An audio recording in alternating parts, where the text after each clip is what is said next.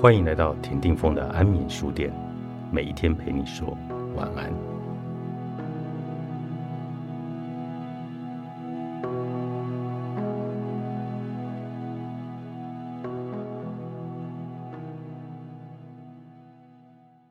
你面对的都是因果，而不是对与错。麦当劳从有一年开始收成了，顾客用晚餐要自己把餐盘回收。还要自己做垃圾分类、处理厨余。有个人很反弹，他认为企业把部分的工作转嫁到客人的身上，减少人力的雇佣，价格却还是一样。温水煮青蛙的结果对社化的演化不利。于是他决定反制，每一次用完餐后坚持不收餐具。终于有一天，有店员发现，前来劝导了。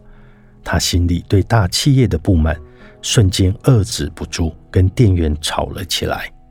最后当然是两败俱伤。可是他原本想保护的，不就是基层的员工吗？结果现在他却是跟基层员工在互相伤害。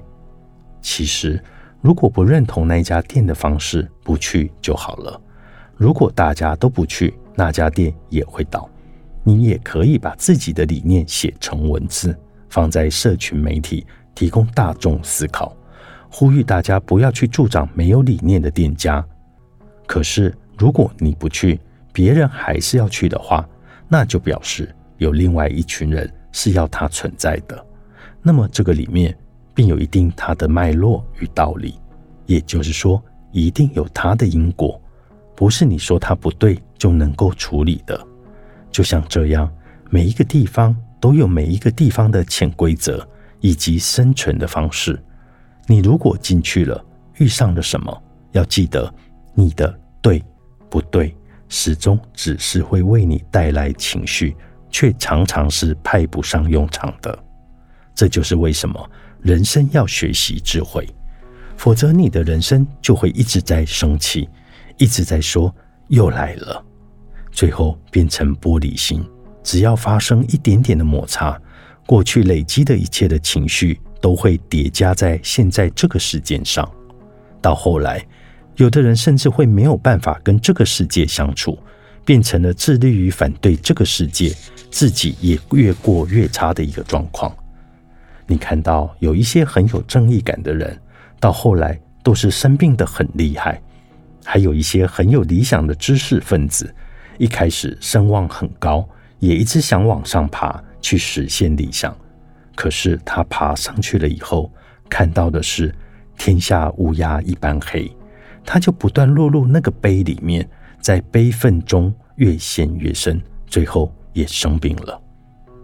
其实那个他说的一般黑里面，如果有慧眼，有更宽广的格局，是可以看到更多层次的黑与白的。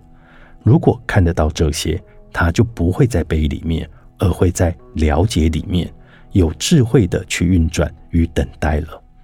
可惜他们通常不是如此，总是习惯用自己的设定去强化那个对立，一直用很多的对与错的刀在插着自己。可是他所制定的各种评断他人的标准，也会变成他要求自己的枷锁。因为他必须要证明自己不是自己所批判的那些人，于是他活得很辛苦，施展不开，又很愤怒。例如，有人觉得真爱应该是无条件的，结果当他的付出被某些人一直无度的索求，他也就说不出那个不字了。其实，那些歌颂无条件爱的人，赞扬你的爱，就是他们向你勒索的巧妙的方式。因为他们没有长大，只想要而不想给。然而，他们自己也会在某些你不知道的角落被勒索着。例如，一个重度忧郁症的妈妈勒索一个中度忧郁症的女儿，中度忧郁症的女儿结交了男友，又开始不自觉地勒索这个男人。于是，这个男人也渐渐变成了轻度忧郁症。所以，人的辛苦。是自己的设定给的。所谓命运的锁链，就是有着相同设定的灵魂，以不同位置的角色，一个折磨一个。当然，这其实也是帮助你去从那个苦里面去清除自己的那些设定。总之，如果你真的想了解一切，你反而先不要去动它，你才会了解，这也是无为的另一种意义。若你一直有情绪的在人世间冲撞，你活到一百岁，经历再多的轮回，你还是不了解。《金刚经》作者张晨，商周出版。